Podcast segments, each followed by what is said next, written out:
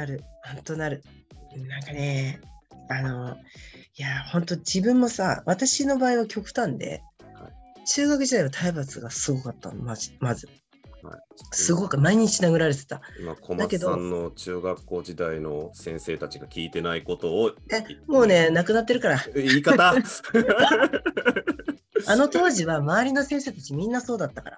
まあ、うちだけじゃなくてそれがそれがね、なんとなく当たり前、う教育現場がそうだったっていそううそうねそうそう時代あったんですよね。これは甘んじて受け入れなあかん、ねうんでもそれは時代って言い方しちゃあれだけど史、そうですね。あのそういうやり方でないと指導ができなかった時代だったんだと思う。そうですね。きっはいはい。うん、でただ私高校時代の先生と大学時代のあの監督は、はいあんまり殴ったりしない人だったのね。はい、でそういう生産性を見出せない人たちですね。そうで、はいどちらかというと高校の先生なんかは何も言わないっていう。はいでただ合宿行っちゃうとさうん周りがすごかったから、はいはい。なんかやっぱりその少しその影響があって叩いたりすることはあったんだけど、うん基本的に学校じゃ絶対に体罰はしない先生だったのね。はい。で後にやっぱその先生に会った時にうん言われた言葉がうん「お前らはな」って叩かれながら来てたから自分の頭で考えるってことできなかったもんなって言われたのね。先生ね、それこそ今で今は先生と言いますけど、うん、ね、分かってらっしゃったんですよね、そう。だからあの当時は俺は殴るのが嫌だったしって自分で頭で考えてほしかったっていう言い方をされてね。うん、あやっぱそうだったんだなってちょっと思ったし。うん、なんかでさらに大学の先生もやっぱその殴られやながらやるのなんてさってうん、そんなもう家畜とかと一緒でしょってよく言ってたの。ね君ら学生もう大学生なんだしはい。もう自分の頭で考えて、ね、自分で行動しなきゃダメだろっていうのを、うんもう日常的に言われてたからうん、だからなんかそういう意味で私はすごい恵まれてたなって思ってて、そうですね。うん、でそうなると考える余白っていうのが出てくるんだよねはい。やっぱ。はい、うん。うん、その殴られる恐怖っていうのがない分はい。こう考える余白が出てきてじゃあもっとこうしなきゃいけないから、あうん。こうやってみたらどうなんだろうとか、うん。あもうこうこういうふうにしたらもうあの点数につながるんじゃないかとか、うなんかこう考える余白っていうのって叩かれない分あったなってちょっと思ったりする。そこなんですよ。まあなんか、その辺の小松さんの学生時代の話って、小松さん最近ノートでいろいろ書いうんていただいてるので、ちょっとあの、これ収録終わった後にライナーノーツにまた共有しておきますんで、小松さんのノートうんうん。また皆さんにもぜひ読んでいただければはいはいはいはい。小松さんの学生時代の実体験から 今今ここに至るんだよっていうね、ええ。そうそう。あそこからちょっとなかなか更新できてないんだけど、ただ小松かな子に歴史ありというやつがね更新されてますからね。そう、なんかね、えっ、と、なんで私が、こう、やっぱりその体罰絶対しないしって、はい。なるべくなら怒らない指導っていうのをしてるのかっていうのは、うん。やっぱり自分の、逆に、逆に私の成功体験、これ。はいはい。あの、体罰されなかったからこそできたことっていうのがあるから、はい。あの、なんていうの、そういうのをしなくても勝つことって可能だよっていうのを、うん。ちょちゃんと見せたいっていうか、はいそうですね。うん、うん。だからそれが、この間の中学生のはい、ね、うちのチームの子たちが、全くそういうのはなしに、うん。自分の意見を好きなだけ言えるって空気があるその環境でバレエをやって、はい。ちゃんとスキルアップして、うん。でなんならうちの子たちってほとんど中学から始めた子たちばっかなんだよね。うん、そうですよね。うん。うん、でその子たちがああいう明るい顔して、うん。で試合に出て優勝するっていうところまでこうやれてるっていうのを周りにやっぱおし、まあ、なんていうかな分かってほしいっていうかそうですなんかね。そうあの怒られたりね嫌な思いしてうんやらされながらやらなくたってちゃんと勝つこと可能だよっていうのをうちの子供たちがちゃんと体現してくれてるんでうん、うしてくれましんたね。そうなんですよ。だからそこをねもうちょっとその分かってほしいんですよ内容を。そうですねうちの子たち、いやいややってないからね、マジで。なんなら、あ休憩、休憩って言ってんのに、いや、休憩しないから、もう休憩してよ、お願いだから、みたいな感じ。まあ楽しいが勝っている状態でね、楽しいが最強ですからね。そうそう、そうなの、うんそうなの。まあもう楽しい最強から、もうちょっと無敵ゾーンにも入りますから、その先がね、うんまだありますからね、うん段階的に、ね。そうそうそうそうまあ今ちょっと順調に来てるから、多分一回ぐっと何かこうブレーキがかかるときは絶対来るなとは思ってるけど、す。はい。うん、ただそうなったときに、まあ、さっきも言ったように、その思考の整理うんっていうのを彼らがきちんとできれば、そこはきちんと自分たちで乗り越えられるはずなんで、うん。うん、そう、そこは私はもうね、あの気がついたところをちょっと伝えて、あとは見守るぐらいしか多分できないかな。我々にはね、それぐらいのことしかできない、できないっすよ。ね。うん、そうそうそうそチームとしても、そのマネジメントという部分で考えるとすれば、我々がインプットすることといいますか、彼らのインプット、うん。彼、彼女たちのインプットも最小限なんだけれども、う。うんうん。まあ、それをもとに大きい出力、アウトプットをしていく、結果を出していくとすれば、うん。何かネックになっていることがあって、それを一個一個ね、あのーまあ、潰していく話になるんです。解消していく、課題解決していくんですけど、重要なのは、うん。うん引き出したことが全て本当にネックなのかどうなのか、うん。まあまあね。ね、うん。っていうところですからね、そこにやっぱりこう我々はマネジメント、マネージャーとして、チームのマネージャーとして、そういうところをやっぱり気を張るというか、う。ん。そう。あのついついやっぱり子供たちのその子供の言葉に、はいあのこう引っ張られたりとか一喜一憂したりっていうのは大人がよく陥りがちなものだと私は思ってるんだけど。本当。ね、あのー声を大にしていたんですけど、うん。その時点でマネージャー失格です。マネジメントそうでしょ？失格です。そうマネジメントでそう。きてません。うん。そうなの。だから大事なんです大事なんですよ、意見はね、そう、そう。で大事なんだけど、うん。もうちょっと客観的に、はい。えっ、と、ちゃんとこう全員の声をしっかり拾った上できちんと判断するっていうふうにしないと、普段声を発しない子の言葉もちゃんと聞かないと、はい間違う可能性あるんで、違います本ね。一人の意見がみんなの相違っていうふうに思いがちなんですよね。そうそう、よくあることだし、これ。うんうん、だからやっぱりそのディスカッションっていうのをちゃんと日頃からはいやらせないといけないよね。そうですね。うん、あのできれば大人抜きで話ができるような環境づくりをしたい。うんすごく。そうしないと我うん々大人に、えーちゃんと本当にうんしっかりとそのチームに起こっていてネックになっていることっていうのが伝わってこないんですね。そうそうそうそうそうそうそう。うん、だからなんかね、少人数のグループディスカッションはすごいやっぱいいよね。うん。うん、効果あると思います。この間もなんか大会終わってすぐにその日のうちに、えー、と体育館で、うんあのポジションごとのミーティングさせたの。あ、いいですね。うん、あのそこに私が入らないで。はい。ポジションで分けて、うんえー、とじゃああのレフトをやった人たちこっちねとかミドルはここだよってでライトラインこっちねじゃあリベロこっちみたいな感じで、いいですね。うんうん、で試合出れなかった、まあ、ほ全員ほぼ出したんだけど、はい控えだった選手たちにもそこちゃんと入ってもらってはい。で良かったところっていうのもまずまず最初良かったところからよ言ってねっていう感じにして。うん良かったところがすごく抽象的っていうか、抽象的って言い方すると、あの、うんいい抽象化と悪い抽象化があるじゃないですか。そのまあ言語化ができるできないはトレーニングもうん。含めてなそうそうので、最初はね、やっぱり、うんこの客観的に見たもうざっくりとした、えっと、感想なんですよね、出てくるのそね、うそう。全然いいのよ、それで。うんマジで。本当に。いや、目の前にこれ書いた紙があるんだよね。私 すごくない？なんて。いや、面白いんだよ、かうんの書いてることが。えなんて書いてあるんですか？えーっとね、まずね、ミドルだった子たちはいがはいはいね、よかったとこ書けって言ってんのにさ、はいはいもっとセンターもっと使ってほしかった。おっと、願望からスタートした。俺だったら、俺だだったら決められるぜっていうね。そうそうそう。だからもっと自分を信用してほしいっていうことを言いたかったみたい。ああ、そうですね。うん、はいそうそうそう。もっと上げてほしかったって。俺、もっと俺はチームに貢献できるんだというよりも、貢献したいんだという、ね。そうそうそうそうそうそう。ん思いですね。うん。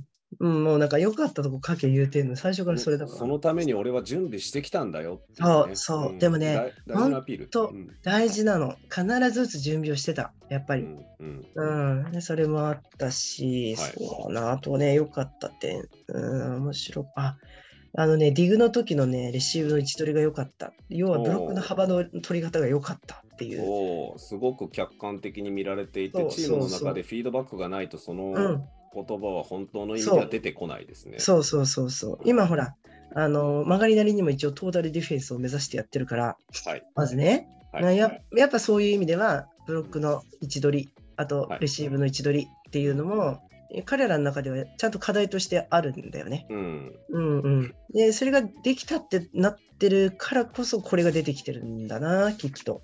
いいですね。そうそうそうそう。まあまあ、まあでも、面白いな。一番の課題はトータルディフェンスですとかって書いてるし。おーもうトータルディフェンスって言っちゃってる人、本当に分かってますか？問題もありますしね。そう、そう、それがね、1年生に指摘されてんの。ああ、まあ、ああれだあの、言いたいから、トータルディフェンスって言いたいからね。でもいいの。いうんあの最初分かんなくても言ってることが大事だから。はい、はい。そのいことが大事ですそう、ん言ってるうちに少しずつ分かり始めるはずだから。それがあれですね、チームの共通認識であり、そのそう戦っていく上でのモデルになっているといううんうん、意味では、そうそうそうそうそうそう。ごめんなさい、もう分かってなくても、その言葉を使ってるっていうだけで、今現状120点です。でね、面白いんだよね。だからトータルディフェンスを理解した上でのプレーができるかどうかっていうところまで書いてあって、ああいいですね。そう、もうね、この人たちすごいなって思う。本当に。うーん。だからなんか、いや、こういうのを遠慮なく学年関係なしに言え合えちゃうこのうん空気っていうのが、今うちの一番の、その、なんていうかな、うーんと、宝っすよね。はい、はい。すごく。なるほどねうん。そうそうそうそう。だまあだからさっきのまあ体罰問題に戻るけど、はいそういうので支配しちゃってるチームっていうのは、こういう客観的なその選手たちの言葉って出てこないと私は思ってるんですよ。ないないでしょうね。ないよね。ないの、ないの。だって、そうでしょ。自分の意見として、ちゃんと遠慮なく言える空気っていうのが、はいやっぱあるからこそ安心してこの子たちは自分の意見が言えるわけで、はいうん。体罰が横行してるチームにこれは多分ないな。そうですね。まあ、身体的、精神的にそれがうん。あるっていうね、うん。客観的に見られて思われているチームには、それはないでしょうね、ないと思う。ね。うん、そうそうそうそう。そういうチームに限って、オフェンス、ディフェンス、どちらもパターンでしかないし、見ていてはい楽しくないんですよね。うん、そうそうそうなんだよね。楽しくないんだよねた。だまあこれ断言してしまうのは、ちょっと、うん。まあ、捉え方次第ですが、各カテゴリーごとにうんパターンにはめることによって、うん。勝つことは可能じゃないですか。そうそうそうなのそうなの。下に行けば行くほどね。そうなんですよ。そうでそうなの。先ほどね、話の中にもずっとあった勝つことだけにうん。フォーカスしすぎると、うん。そのパターンをいつの間にか選んでしまっているっていう人たちがすごく多くて、うん。うん、確かに勝つこと大事やし、そんなことを議論するべきではないと思う。けれども、勝つことにフォーカスを置きすぎて、うん。選手の育成よりもうん。勝つためのパターンに、そう。ねあの重きを置いてしまっているって指導はいかがなものなんでしょうかというね。そう。だこれはでもねいやあのねこれは私たちはいつもこう共通した認識で話してるからねうんまああれなんだけどうん。例えばこれただその人によってははい。うんとどのカテゴリーでもいいから一回勝つこと経験できたらそれでいいやっていう人も中にはいるんだよね。まあ、いますね、いらっしゃいますね。うん、そこに価値があるって思ってる人も中にはいるんで、一概に全部否定はできないじゃできない？うん。ただ思うんだけどその下のカテゴリーで勝つこと経験しちゃってその後全く勝てない子たちっていうのって、はい。私は辛いんじゃないかなって正直思ったりする。辛いですよ。辛い。だって周りが追い越していくんだよどんどんどんどん、そうなんですよ。うん。うん。それをどういうふうに捉えるかって話だと思うし、はいそのそれこそさ周りがどんどん自分を追い越していくっていうのを見よただ見てられるだけの強靭なそれこそメンタルを持ってる人ってすごいなって逆に。思うけど。ね。うん。すんごいしんどいことなんだけど、しんどいと思うんだよね。で過去の栄光だけをか語るわけでしょ？そういう人って。そうですね。言うて私は小学校の時全国大会行ったからとかって、はい。い、やーって、うん、小学生でしょ？だってみたいな、うん。でもそれを生きがいにしてる人が確かにいるんだよね。いるんですよね。うん。うん。今、大事なのは今とこれからだそから、そう。そうそう。な過去に生きてたってしょうがないのにってちょっと思っちゃうし、そうですね。じゃあじゃあ例えば小学校の時全国大会行ったんだって言うんだったらそれはそれで素晴らしいことだと思うけど、じゃあそれを、次の世代にあなたはどういう形で返していきますかっていう、はい。そこをできて初めて人としての価値が上がるんじゃないかなって私は思うんですよ。うん。いや、本当おっしゃる通りですね。うん、うん。そこれはやっぱりそういうことにスポットを当てていきたいですよね。うんそうそうそう自分たちの価値っていうものを見出したいというか、そこだけは絶対揺るぎないというか、うんうんうん。譲れないですね。そうそうそううそう。ん。だから何かしらのね、そのいろんな人たちに支えてもらって、はいそのまあ小学生だろうが中学生だろうが、そのある程度結果が出たんだよっていうんであれば、うん何かしらの形でいろんな人にこうなんていうかな、まあお世話になって、それに対してやっぱりこう自分がそれのおかげで成長ができたんだなって思えたんだとしたら、それはそれでいいわけでしょ？まあ、いいそれはね。うんうん、まずね、ただそこはあんまり全面出しすぎて、そこだけしかないんだったら、ちょっとそれは困るけど、はいだからこそ周りに何かしらにでこう恩返しがしたいんですっていうところまでいけたら、人としての格は上がるなってちょっと思うよね。まあ、今まで自分が経験してきたことも含めてなんですけど、うん、うあん、の人に依存はしないでほしいし、うんうん、自分は依存させてるつもりはないんだけれども、うんその何か相手に依存しているっていう場合もあるし、あそうそうそうそう依存と共依存ですね。うん、うん、うん、さっき言われた恐怖からは、うん。それが派生してくるので、確かに。でそれが終わった後に、そね、耐え忍んだという成功体験になっている場合は、う。これはうん、完全に呪縛なので、そうなんだよね。引き放つまでには時間も思考もかかるんですよ。難しいと思うな。なんか自分、うん自分の力で何かをこう成し遂げたっていう感覚はそこにはないんじゃないのかな。あまああ、ないかもしれないし、もしかしたら耐え忍んだっていうことが一番最高の体験談で、それがうんもうマックスなんですよ。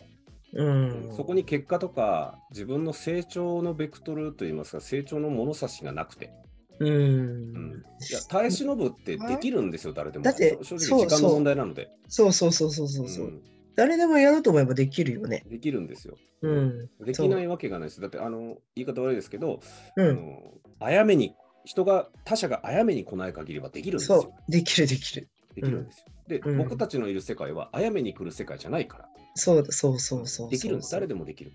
できる。大事なのは、やっぱり自分自身がどう成長したかっていううん。ところね、うん。をやっぱり見ていかないといけないし、うん、まあ、周りにいる人たちもそういう目線で、うん見ていかないと、うん、何もいいものは残らない、うん、ね、っていうところですよね。だから、なんか、特別大きい力で抑制しなきゃいけないようなことも起こるんですよね。うん、うん、うん、うん。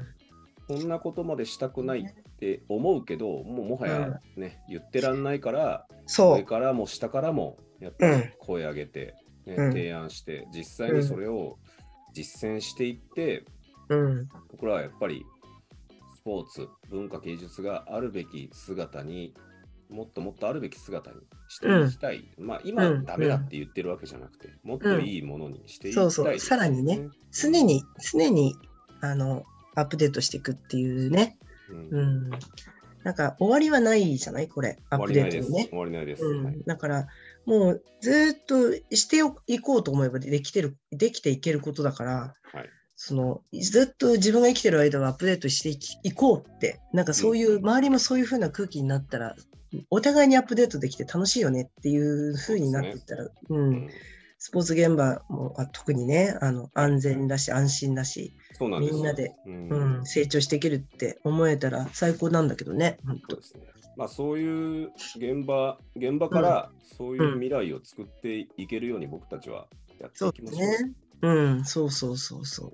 本当に。まあ、あの、たくさんお話をちょっと聞いてきまして、はい。もう1時間以上喋っております。いつも通りです。いつも通り。いつもそうっすね。通りです。いつもはい、通りです。いつものペースですね。はい。うんあの、最後にいくつかちょっと小松さんに質問というか、はい、なん聞でしょう。ことがあって、はい。まあ私も今年ね、あんなことやってみよう、こんなことやってみよう、うんこういうことを成し遂げたいって思ってることがいくつかあるんですけど、はい、はい。えーまあ、私の話は一旦ちょっと横に置いておいて、うん。まあ、今日せっかくこうやって小松さんとお話ししてるので、小松さん今年何かこう、こんなことやってみたいとか、あんなことをやに取り組んでる、これを今年中にやり遂げたいみたいなことを、なんかえー難しいな。お話できれば、まあまあ、まだじ自身がやってる活動のことについて、私が今やってる活動に対しては、まず今ね、結構着々と人が増えてるんだろうね。はいはいはいでもうちょっときめ細やかにこうなんていうかな接したい子どもたちに。はい。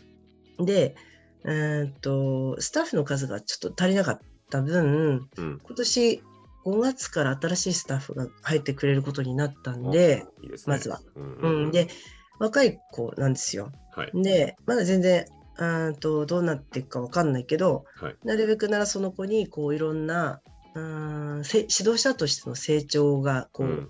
できるような、うん。えー、とサポート、はい。サポートをしていけたらいいなと思っあ、てて。う。ん、あの私のやり方を全部伝えるじゃなくて、はい。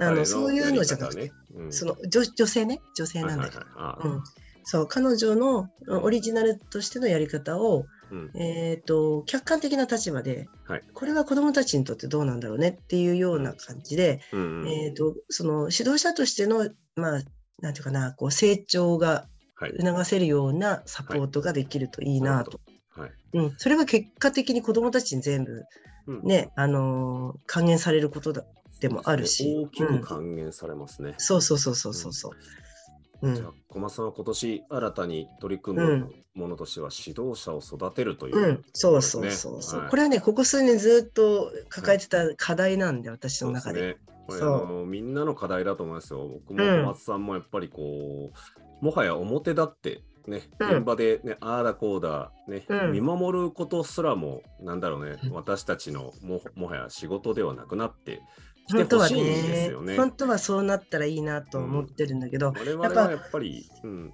そう若い指導者のはい、うーんそうね。なんか一生懸命やろうとしてることに対して、うん。えっ、と釘釘を刺すとかそのなんていうのそういうのじゃなしに、はい。もうちょっとこう、うん、なんなんだろうな。子供たちにかちゃんとこう向けたものになっていけるようにしたい。そう。まあ、まあ、あのこれはちょっと。あれですね、僕らがちゃんと、うんその自分たち、これからの世代たちにフィードバックを、ね起こしてあげて、うん。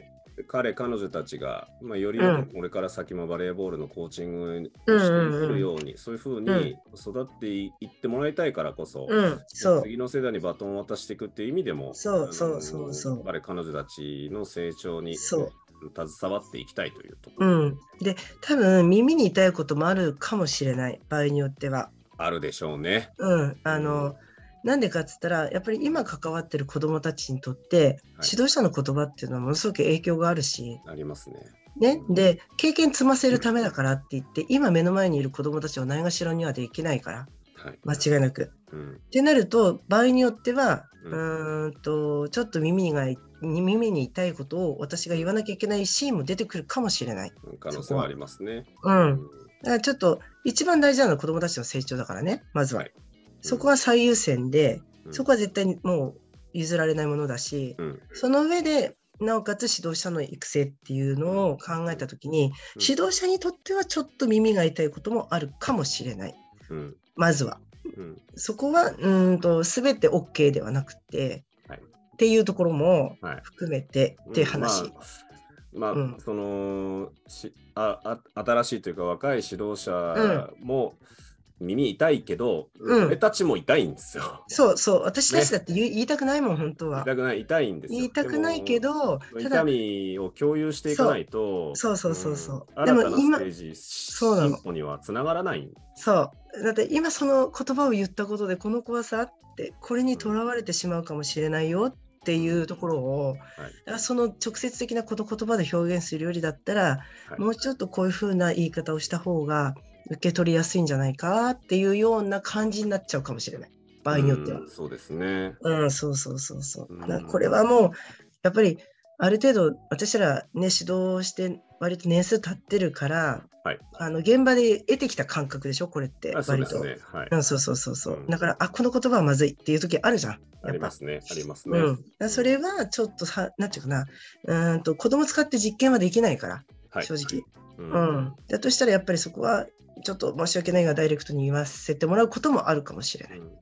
うん、そういう意味でね。はい、はい、わかりました。うんその小松さん自身がこう新たな、ね人と一緒にこう、ブラビッツ秋田うん。のバレーボールクラブうん。をね、盛り立てていくというのが、まあ、今年の一個のね、大きいそうですね。の目標であり課題ですね。そうそうそうそうそう。はいまあようやく、うんねようやく口でも酸っぱく言うてますからね。そうなんですよ。小松さん一人しかおらんねんでっていうね。そうなのよ。だから一体何人抱えてんのって話で。そうなんだよね。なかなかね、難しい問題ではあるんですけどね。同じ方向を向いた指導ができるといいなって思ってるんですよ。ううんまずはできますよ。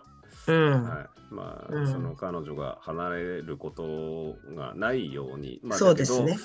だけど、その抱え込むようなこともなく、う。うんんいろんな人との関わり合いを持ちながら、自分自身が、あの成長していける、新たにねそうですねし自分の新境地を切り開けるように、うんうんうん。ね導いていってあげれたらいいですね。そうですねはい。それは。もう大人同士ですからね、ここそはねう。そうそうそうそう。だからそこはも同じ立場として、はいな同じ立場としてきちんとやっぱそのディスカッションできるような信頼関係が結べるといいなと思ってます。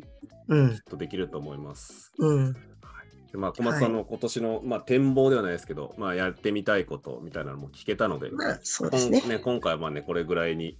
で、うんまあ、小松さんとの話つきませんから、尽きないので、今日こうずっと話してても、2人で同じ話ループしてんなって思いながらも話が止まらないみたいなね、ありますからそうね。なのよね。いつもだもんね。あるんででも僕らもね、今日はループ、うん、いいのいいの。